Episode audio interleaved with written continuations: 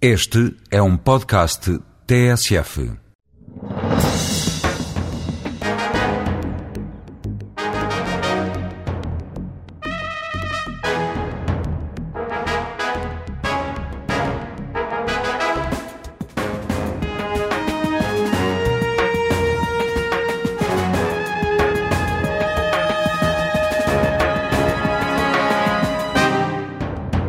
Jurista, nasceu em Angola e foi porta-voz do último governo de Cavaco Silva. Daí saiu para os quadros do BCP, onde chegou à presidência do Conselho de Administração. Hoje é proprietário de duas editoras. Monárquico Convicto preside, desde o início do ano, a Causa Real. Bom dia, Dr. Paulo Bom dia. Pinto. O seu nome voltou à atualidade por força do lançamento de, de um livro de poesia e a nossa conversa também versará isso, mas gostaríamos de aproveitar aqui também a sua presença a sua, a sua- na sua qualidade de ex-banqueiro para colocar algumas perguntas eh, que têm muito a ver com a atualidade. Com certeza. Como é que os bancos portugueses vão conseguir lidar com esta crise eh, que afetou os mercados internacionais? Em primeiro lugar, eu tenho que lembrar que o sistema financeiro português é certamente, eh, de todos os segmentos da nossa economia, aquele que tem mais eh, grau de sofisticação e que melhor compara com os seus parceiros europeus ou mundiais, em toda a escala. Se havia posição, e há posição na economia portuguesa, em que nos podemos orgulhar de estar ao nível das melhores práticas, é precisamente na área financeira, em especial na banca de retalho. Todos os rácios e indicadores dos principais bancos do sistema financeiro português indiciam que não há nenhuma razão para preocupações, eh, para além da conjuntura em si mesma que envolve os mercados, esta turbulência de cotações que prova que, afinal, o mercado eh, não só não é completamente racional, como é muito caprichoso. É muito Ou haverá, ou haverá coisas que não conhecemos e que vão muito para além do subprime?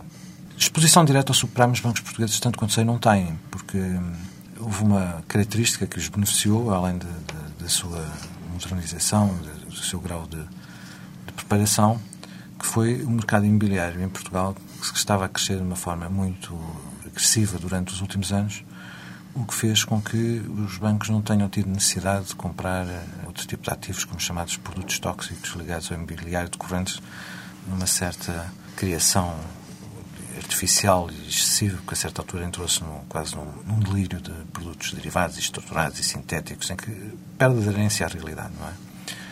Os bancos portugueses tiveram política de financiamento de crédito à habitação eh, que os ajudou a crescer, mas que não é em si mesma marginalmente um, suscetível de criar grande risco. Aliás, as margens de, de, de crédito vencido demonstram precisamente, demonstram precisamente isso. Quer dizer que os portugueses podem estar relativamente descansados, tanto quanto se pode estar descansado nesta altura, com a solidez dos seus principais bancos. Eu diria que em condições normais de pressão e temperatura, sim. E, e é isso que eu penso. Portanto, eu pessoalmente, como depositante e, e modesto acionista de um, de um banco português, não fiz nada para alterar a situação que, em que estava antes, de, antes de, desta turbulência. E a intervenção do governo neste campo deixou uh, completamente tranquilo ou relativamente tranquilo? Sim, como depositante, penso que fez uma declaração correta, no sentido adequado. Penso que poderia ter sido feita eventualmente num contexto de maior formalidade e solenidade e não à margem de qualquer outro evento, o assunto é demasiado sério para poder ser tratado apenas lateralmente. Mas na substância das coisas eh, pareceu-me pareceu correto. O o Governo deixou a entender que interviria eh, num- em qualquer banco que viesse a ter problemas no sistema bancário português, o que significa que teríamos nacionalizações. Como é que vê essa possibilidade? Coisa que já está a acontecer pelo mundo fora. não é? Uma ironia, a história tem balanceado entre duas pendências, do excesso de intervenção e de regulação, e agora, nos últimos anos, andava-se na moda de parecer quase que se defendia o extermínio do Estado. E isso é um, é um perigo de sinal inverso, como agora os, os- os mercados demonstram. É? O mercado não é um, um ente racional e lógico no qual se possa confiar pode apenas para o des- destino e para a decisão eh, da vida coletiva. é? Há um jogo que se tem que fazer no mercado, mas como todos os jogos tem que haver regras e sempre que há regras tem que haver quem as aplique e para, para as aplicar tem que haver uma adequada fiscalização e uma adequada arbitragem. E só pode ser um poder público. Eu pessoalmente sempre defendi, como é óbvio, a existência de um mercado livre de capitais, mas também se- sempre defendi que existisse um Estado e acho até que precisamente um dos perigos contemporâneos mais evidentes e que não se fala como tal é o declínio, do risco de extinção do próprio Estado. A razão não está nem no, no excesso de intervenção, nem na defesa de- do Estado mínimo. Aquilo que eu tenho defendido e que já escrevi várias vezes é que é preciso um Estado mais forte. embora de menor dimensão, mas um Estado forte, regulatório. E as situações como as que agora estamos a viver, que eram inimagináveis, provam, pelo exercício ao contrário, o que seria se não houvesse Estado. Não é? Se deixássemos tudo apenas ao livre-arbítrio do mercado, numa situação como a que está a decorrer. Os efeitos seriam absolutamente catastróficos a nível da economia mundial se não tivesse havido essa intervenção do Estado, a que se tem chamado por simplicidade nacionalização. Eu penso que se tem que corrigir eh, esta qualificação porque na nacionalização está pressuposto um desapossamento da, da, propriedade dos privados por parte do Estado, como um ato de, como houve em 75 em Portugal, é? de retirar aos acionistas privados a titularidade do património na proporção do respectivo capital que lhes compete. E o que tem havido não é isso, é uma intervenção do Estado como acionista novo de controle eh, Pois, muitas vezes controle, o que é, é significa é uma nacionalização parcial, diria. Ou indireta, de alguma forma em todos os casos, realmente o efeito é passar para, o domínio público, para a esfera da decisão do Estado, o controle das instituições financeiras. E a verdade é que ninguém, embora houvesse indícios, e algumas pessoas eh, já, já se preocupavam, estudavam estas matérias do, do risco das instituições financeiras, da política de risco que estava a ser seguida, a verdade é que ninguém foi capaz de prever eh, nem o momento nem a dimensão do que aconteceu. Ainda hoje ninguém consegue perceber ninguém muito consegue, bem a dimensão. Ninguém consegue perceber porque é que aconteceu agora e que dimensão real é que existe. E eu julgo que ninguém está seriamente em condições também de dizer quando é que acaba e, e, e em condições. Mas começa a acreditar-se que o paradigma da atividade bancária vai mudar depois disto. Comunga desta. É uma possibilidade, é uma possibilidade, nomeadamente se ocorrer, vamos imaginar em grande escala, aquilo que nos referimos há pouco, de transição para a esfera pública, controle de grandes instituições financeiras, certamente que as regras do jogo mudam. Não dou por definitivo que haja um novo paradigma, mas dou por certo que tenha que haver um novo estilo de, intervir na, na É também uma oportunidade de negócio. Quem tiver liquidez pode agora fazer eh, bons negócios eh, para fazer, por exemplo, fusões, eh, Com, para ir. Em condições normais, se olhássemos para cada uma das instituições que, que têm tido problemas, nas tais condições normais de funcionamento do mercado, ela já estava adquirida por um concorrente. E a única coisa que justifica que não tenha havido uma onda de, de aquisições e de fusões é porque precisamente ninguém está confortável. Está tudo cheio de medo, mesmo no sistema bancário, mesmo, mesmo nos grandes banqueiros. Do... Porque senão eh, haveria um efeito depredador imediato e a consolidação teria ocorrido em muito pouco tempo e várias instituições já estariam integradas. Mas isso pode vir a acontecer num futuro próximo, quando se, se perceber a dimensão se, desta crise? Se houver gente com instituições completamente imunes, pois o que acontecerá é exatamente a redução do número de, de, operadores, porque de facto, eu também disse isso várias vezes, o número de players, o número de, de entidades no, no, mercado indiciava, comparando com outros segmentos da vida económica, com outras indústrias, que não havia espaço para a consolidação. O problema na, na, específico da, das instituições financeiras, eu apresentei isso mais do que uma vez em diversas intervenções, e, e, acredito nisso, é que no futuro se vão distinguir não por ser as mais rentáveis ou as que tenham mais dimensão, um maior número de ativos, Serem as mais seguras. mas as que tenham melhor política de gestão de risco. As bolsas têm refletido muito essa, toda esta turbulência.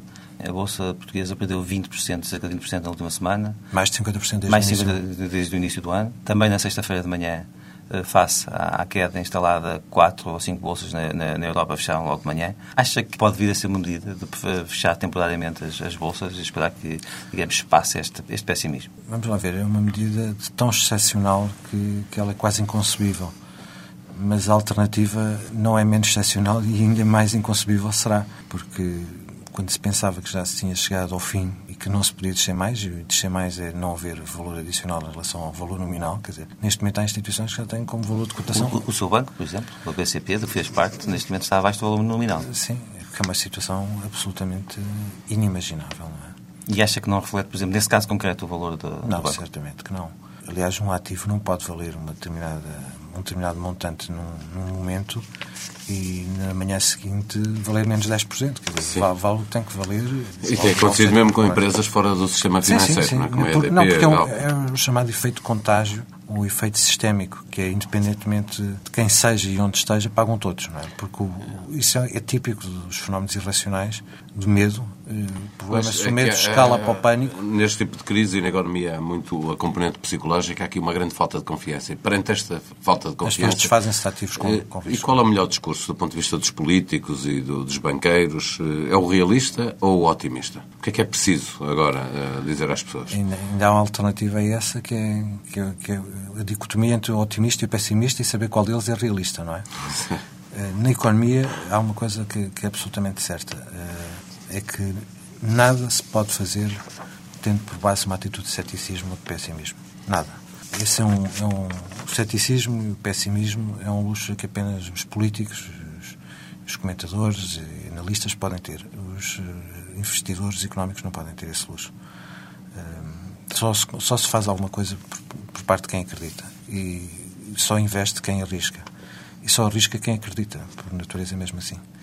E, portanto, as pessoas propensas ao ceticismo e ao medo e, a, e ao facilitismo nunca poderão ser investidores, nunca poderão ser empreendedores. E por isso é que eu digo que os empresários, os, os verdadeiros empresários, os verdadeiros gestores, são avessos ao medo.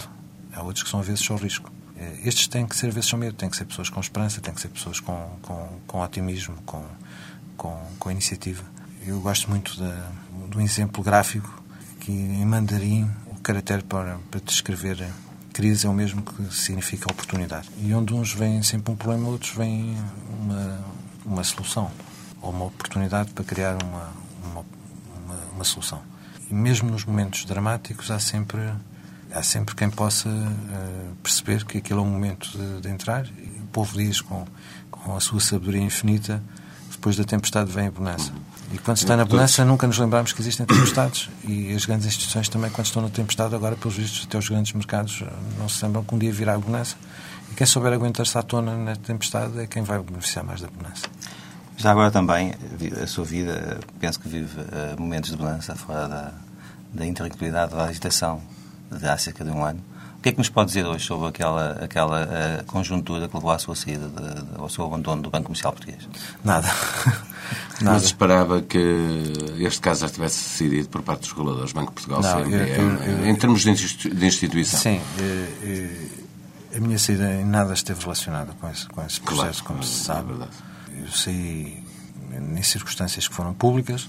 No dia em que apresentei a renúncia ao cargo de Presidente do Conselho de Administração do BCP, não fiz uma conferência de imprensa, não dei uma entrevista e nunca ninguém me ouviu uma palavra sobre a vida interna do é banco, nem ouvirá. E mantém hoje eh, relações eh, pessoais com, algo, com, com a maioria dos seus colegas da administração daquele tempo? Eh, eu, quando.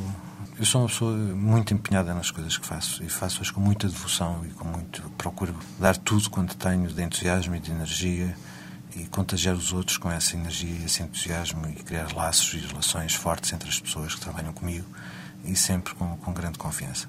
Mas também tenho uma capacidade de desprendimento e quando acaba, acaba. Eh, não sou pessoa de ficar no meio das coisas. Ou estou de um lado ou estou do outro. E a partir do momento que estou de fora, estou de fora. E mesmo com amigos que tenho no, no banco, pedi e procurei que compreendessem que não queria ter relações eh, durante uns tempos, não queria encontrar-me com eles, porque seria inevitável que comentassem qualquer coisa, e se comentassem eu ouvia, e se eu ouvisse eu, eu ajuizava.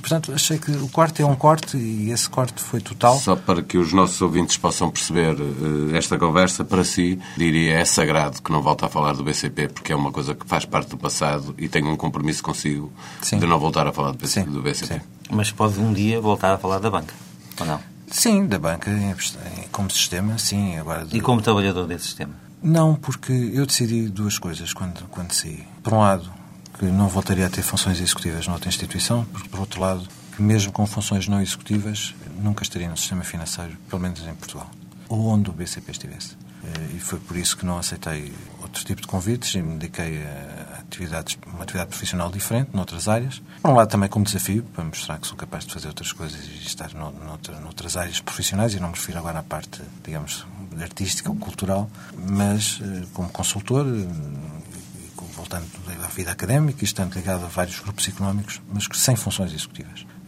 Depois de ter sido presidente do BCP, eu decidi não ter funções executivas, até por razões também da, da minha própria vida pessoal, que estava exaurida com, com a forma como eu exercia aquele cargo. Mas, mesmo nestas entidades económicas com as quais colaboro, tive o cuidado de optar sempre por entidades que não estivessem relacionadas com o BCP, direto ou indiretamente. Vamos deixar o passado lá atrás, uh, Sim, voltar aqui passado é ao processo. É? Exatamente. Uh, vamos falar um pouco da atualidade antes de nos debruçarmos mais, mais consistentemente sobre a sua vida uh, agora como empresário. Ainda sobre a atualidade, acha que o atual governo, em matéria de déficit de Estado, tem feito um bom trabalho? Tem, seguramente. Este governo, apesar de não, ser, não ter sido eleito com o meu voto, tomou decisões e fez medidas eh, de reestruturação, aquilo que se chama reformas, com, com, com coragem e com efeito positivo para a comunidade. Talvez a mais importante das quais no âmbito da segurança social, que é uma, uma reforma profunda. Não conheço suficientemente com a densidade que, que deveria para poder emitir um juízo definitivo, mas penso que aquilo que está a ser feito, feito na administração pública também, pelo menos é na, linha do que eu escrevi há alguns anos atrás e que sempre defendi, nomeadamente em matéria de contrato de trabalho, eh, vínculos, e, portanto, positivamente... E, educação e saúde merecem algumas palavras? A educação e saúde, foi interessante que tenha posto logo os dois, porque eh, se nós pensarmos no, no que representam no Orçamento de Estado e em termos de funcionalismo público, é mais de metade das despesas eh, correntes, não é? É muito, muito difícil mudar o que quer que seja. Penso que houve um esforço muito grande nessas áreas também, mas são áreas de grandes gastos em que a elasticidade da decisão é muito pequena. Falávamos há pouco do papel do Estado. Mas Aqui o Estado deve deve ceder uh, alguma coisa aos privados uh, nestas duas matérias? Elas já existem. Eu, eu, em, em, matéria de saúde e de voltamos, educação, os voltamos, privados já têm uma grande força. Sim, voltamos ao problema essencial, que é pensar a política do princípio. E pensar a política do princípio significa começar pelo, pelo, pelo ente coletivo que é o Estado. Para que é que serve o Estado e o que é que o Estado deve fazer? E há três graus de intervenção. Primeiro, aquelas que devem estar reservadas em exclusividade ao Estado, atributos típicos e próprios da soberania. Segurança, justiça. Segurança, justiça, política de defesa nacional, eh, diplomacia, eh, portanto, assuntos de fiscalidade que só o Estado pode fazer, direto ou indiretamente. Depois tem que haver uma segunda área onde o Estado tem que ter uma função supletiva, mas que deve estar totalmente aberta e sem restrições aos privados. Mas, Garantir os mínimos apenas. Mas o Estado tem que existir para todos aqueles que estão, para que não haja excluídos ou pessoas com apenas pela circunstância pessoal não terem recursos para isso, não terem acesso igualdade de oportunidades a todos a todos os níveis de, de necessidades coletivas. Os casos mais emblemáticos serão os da segurança social, os da saúde e os da educação. E depois há áreas em que o Estado não deve estar de todo. E naquelas em que está, eh, mesmo sem estar em exclusividade, portanto, naquele segundo segmento que eu referi, naquele segundo patamar, ainda assim pode estar em vários graus e cada solução deve ser estudada tendo um mapa global à frente. Tem que ser uma perspectiva global. Não se pode ter decidir casuisticamente, sem uma orientação, sem uma visão, que podemos chamar uma visão de helicóptero, que é estar de cima, ter, ter o efeito da perspectiva global e depois ir apertando a lente em zoom e ver então cada caso qual é a solução que merece. Porque pode haver, o Estado pode fazer isto por concessão, pode fazer por, por, por contrato, pode fazer por, por eh, em parceria. Portanto, depende de, de, de, das soluções. Mas, basicamente, o problema principal, antes da reforma, eh, é o da arquitetura do Estado.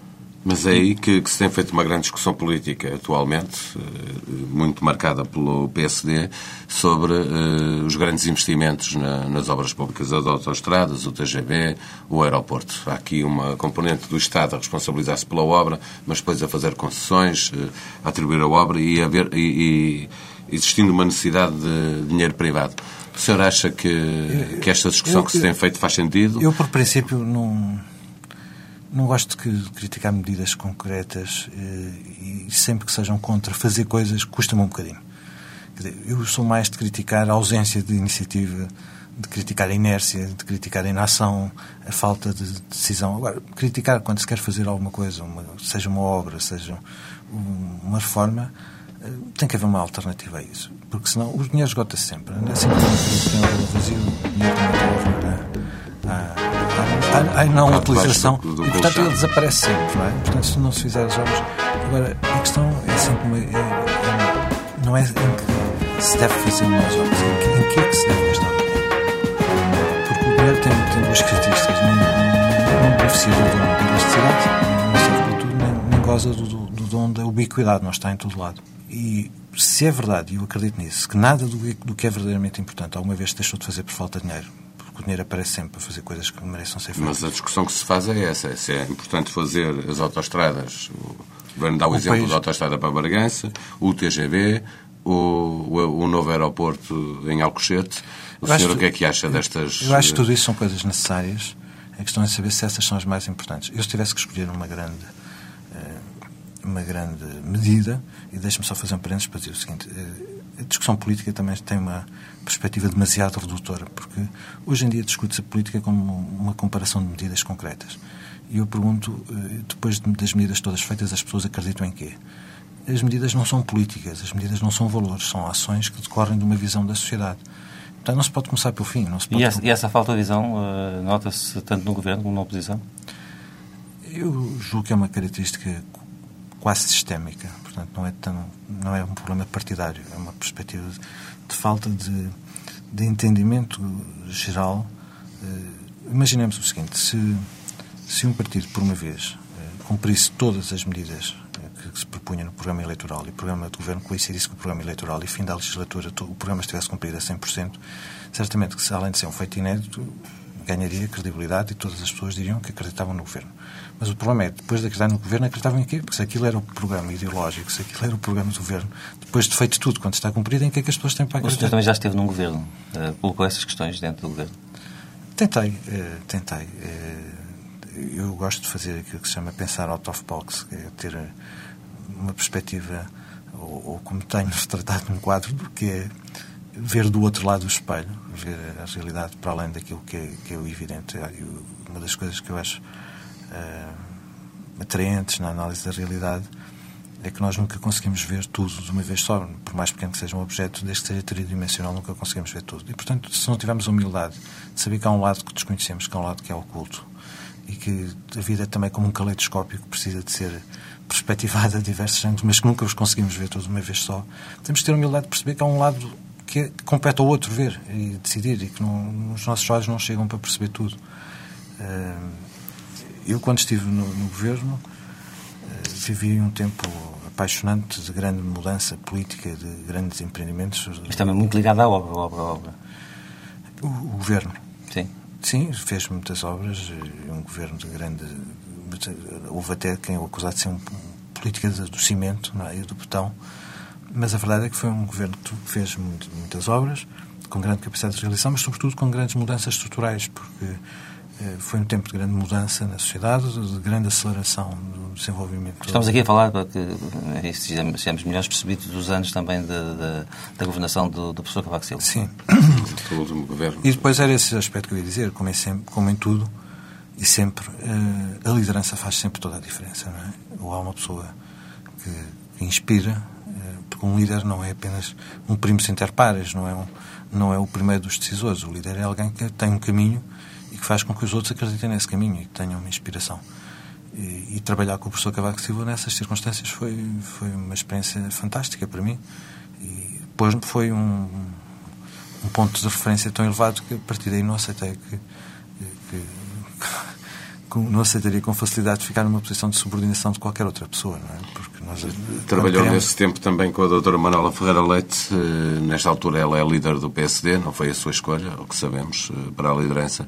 Acha que o PSD está em condições de disputar a vitória nas próximas legislativas? O PSD tem que estar sempre em condições de disputar as eleições. Quer dizer, a vocação de um partido como o PSD é governar, não é ser líder da oposição portanto, por natureza também e definição. Mas é preciso fazer caminho na oposição. Ele está a ser uh, doutora, bem feito a discussão faz no interior do PSD. A doutora Manuel, o PSD tem uma característica que é da impaciência, não é? Certo. É, Os dois partidos. Eh, sim, mas. Do arco do poder. Isto é um, é? porque os dois têm essa vocação de poder, não é? E, portanto, não se sentem bem na, na situação da oposição e as pessoas, eh, dentro do PSD, em particular, há sempre muitos putativos candidatos há sempre muita intriga eh, e quem é líder da oposição tem sempre a vida muito dificultada. E eu acho que a doutora Manuel Freire Leite já fez o suficiente para demonstrar que merece eh, que se acredite nela e que, que se lhe deposite confiança e que se lhe criem condições para que possa verdadeiramente disputar a liderança do governo. E em novembro do próximo ano vai votar nela? Ah, com certeza. E espera que ela apresente já ela, o PSD, obviamente, eh, na discussão do orçamento, as ideias-chave eh, para mostrar a alternativa do PSD ao governo do PS já no orçamento, ou, como tem dito o PSD, o momento de o fazer é quando apresentarem um programa de, eleitoral? Voltamos ao ponto que vimos há bocado. Não é preciso falar de medidas se houver, se houver alternativas políticas, de valores. Eh, se houver uma similitude e uma, uma coincidência de políticas, então as alternativas têm que estar nas medidas. E eu, há bocado, quando falávamos do, da das, das, grandes obras, eu disse que eram seis, mas era tudo uma questão de prioridade. Ia dizer que se tivesse que escolher uma só, não era nenhuma dessas. Aquela que, para mim, já o disse, transformaria mais decisivamente Portugal e que todo o dinheiro custasse era dinheiro bem gasto, era criar uma universidade no top 10 do mundo. É uma desgraça nacional que nós não tenhamos uma universidade nas 200 melhores da Europa e a mais bem classificada apareça perto do, no ranking mundial bem no lugar 500. É uma desgraça. Isso devia ser uma tarefa do governo? Do governo, mas também dos privados. Eu, aliás, fiz questão de apresentar a primeira vez que falei sobre isto foi num encontro privado com presidentes de grandes grupos económicos e com diversos empresários e gestores, porque eh, esta é uma tarefa que deve ser lançada pelos privados, mas a grande responsabilidade deve ser do governo. O orçamento global do ensino superior em Portugal, público, são 160 milhões, penso eu.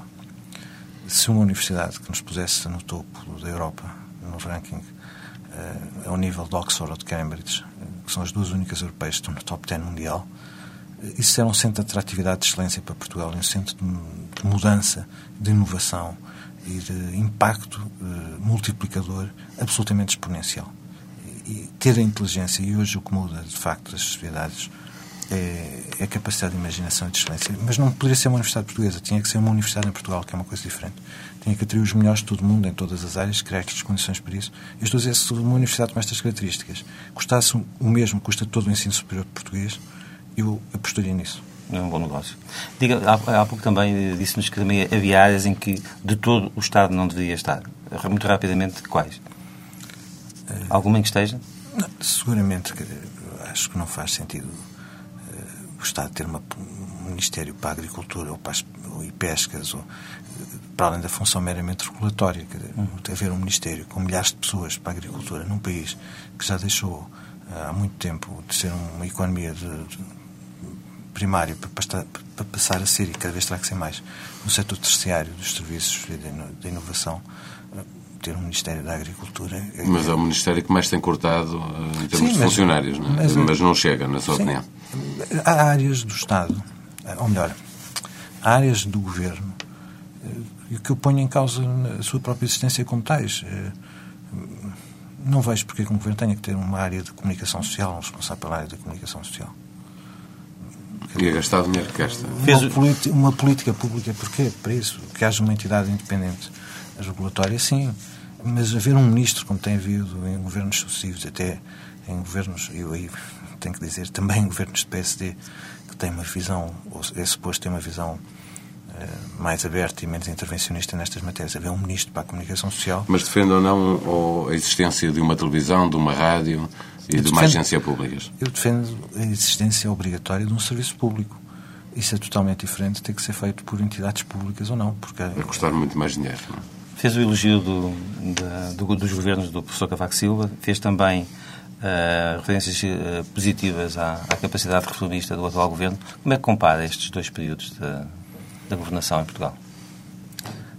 Curiosamente, eu julgo que, que há, há, de facto algum paralelismo. Uh, talvez tenham sido de todos os governos depois do, do 25 de Abril, desde que se entrou na, em democracia, eh, talvez tenham sido os dois governos com mais capacidade de empreendimento, de inovação, de, de ação decisória efetiva. Foram os governos liderados pelo professor Cavaco Silva e, e agora pelo engenheiro José Sócrates. Acha que Pedro Passos Coelho, que foi, digamos, um militante do PSD que apoiou nas últimas campanhas, é, é o homem que se segue no, PS, no PSD depois de escutado o ciclo de Manuel Ferreira Leite? Eu apoiei o Pedro Passos Coelho porque partilhámos eh, cumplicidades eh, contra a corrente em matérias eh, difíceis e que as nomenclaturas partidárias tentaram sempre evitar que estivessem na agenda interna dos partidos. Uh, Refiro-me muito concretamente, por exemplo, ao tema da Europa, no, no, sentido em que estava a decorrer o processo de construção europeia, o unanimismo que se pretendia sobre a malfadada Constituição Europeia, que felizmente nunca chegou a ser aprovada, e nós participámos contra a corrente, digo eu, uh, em posições públicas contra essa, essa contra, essa, contra esse, esse correr das coisas. E, e noutras áreas também.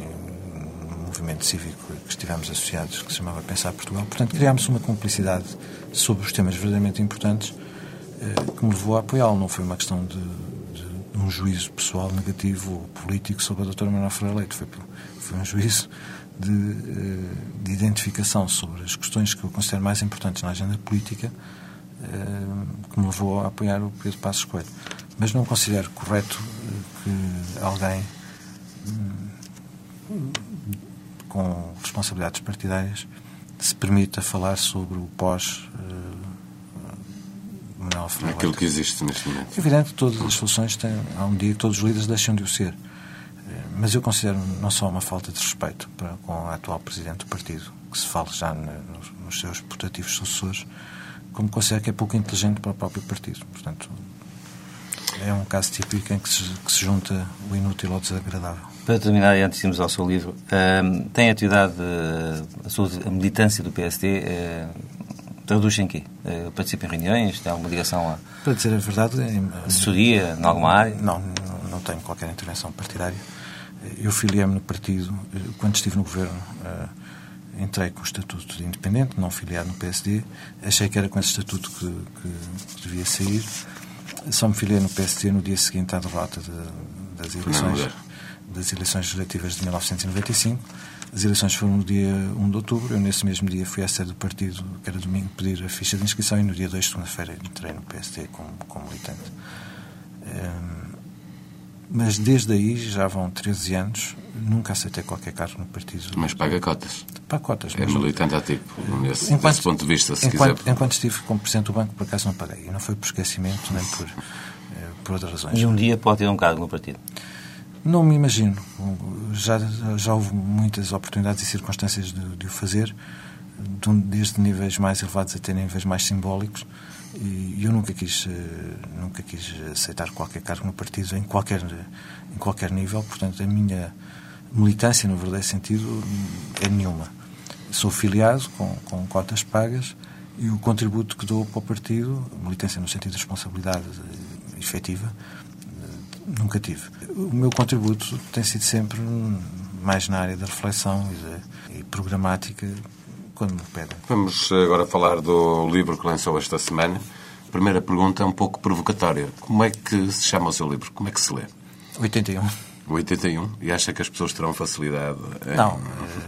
Por que não meteu lá o, o 81 e escolheu a numeração, a numeração romana? Porque todos os títulos do, de todos e cada um dos poemas estão escritos em latim para além do, do título de em latim, a numeração também está em, também é romana. E depois foi um eh, quase um jogo matemático, porque uh, o subtítulo é Poema Teorema e diz 3 vezes 3, 3 vezes vezes 3. Isto dá 81. Uh, eh, embora, como os três mosqueteiros também eram 4, o livro não tem 81 poemas, tem 99, porque está dividido em três grupos com 33. Uh, foi feito sempre, de facto, um, é, é poesia, um bocadinho num estilo despojado e diferente do habitual, muito depurado, mas que tem uma estrutura na arquitetura da obra, não na elaboração de cada um dos poemas, de base matemática. Sempre à volta do número 3, que é o, número primo, o primeiro dos números primos plural, quer dizer, o número primo é um número que é divisível por si só, ou por 1. Um. E depois do 1, um, o primeiro número plural é o 3, não é? o primeiro número primo. E, portanto, tudo está construído à volta do 3 e do múltiplo do 3. Tendo uma editora, porquê é que uh, o seu livro é, é, é, digamos, editado na, na concorrência? É, porque eu fiz eh, absolut, absolutamente questão e ponto de honra quando comprei a Guimarães que nunca nada do que eu escrevesse fosse editado em Guimarães. Eh, não é que haja alguma regra legal ou, ou até deontológica nesse sentido, há quem faça e eu não, não censuro nem vejo mal nenhum nisso. Eu é que não me sentiria confortável nessa posição de ser editor de mim próprio. É? E como é que alguém que deixa a banca, um setor tão eh, tão lucrativo nos últimos anos, pelo menos, agora estamos com algumas confusões, eh, e se lança para a vida de empresário, de editor, eh, que é, que é o oposto muitas setor, vezes é, exatamente é o oposto, não é? é o oposto de setor lucrativo. Eu, como consultor de empresas, já tenho dito a pessoas do meio empresarial, inclusivamente mesmo do mundo editorial e até dentro da Guimarães, que, me permite fazer aquilo que é o contrário do que eu aconselho aos outros, não é? Porque a minha obrigação como consultor é apontar soluções de criação de valor e de, de, geração de riqueza e o que eu estou a fazer ali, do ponto de vista económico e financeiro, não é propriamente isso. É fazer... É outra riqueza. É fazer uma aposta num, numa, numa realidade diferente, em que eu acredito, que é fazer livros de, de qualidade e de excelência, sem ceder em nenhum momento ao facilitismo de ter a tentação de um livro mais popular e mais vendável no, em termos estritamente comerciais para pagar os livros bons. Desde quando é que hum, a poesia está na sua vida? Já escrevia poemas, de certeza? Sim, há muitos anos. Estes, estes poemas que saíram agora neste livro têm todos entre 10 e 12 anos. E eu entendo que os poemas, como muitas outras coisas na vida, é válido pode ter, pode ter escrito algum, então, ainda quando estava no governo, do professor Cavaco Silva? Porventura, no, no, no, final do governo, sim.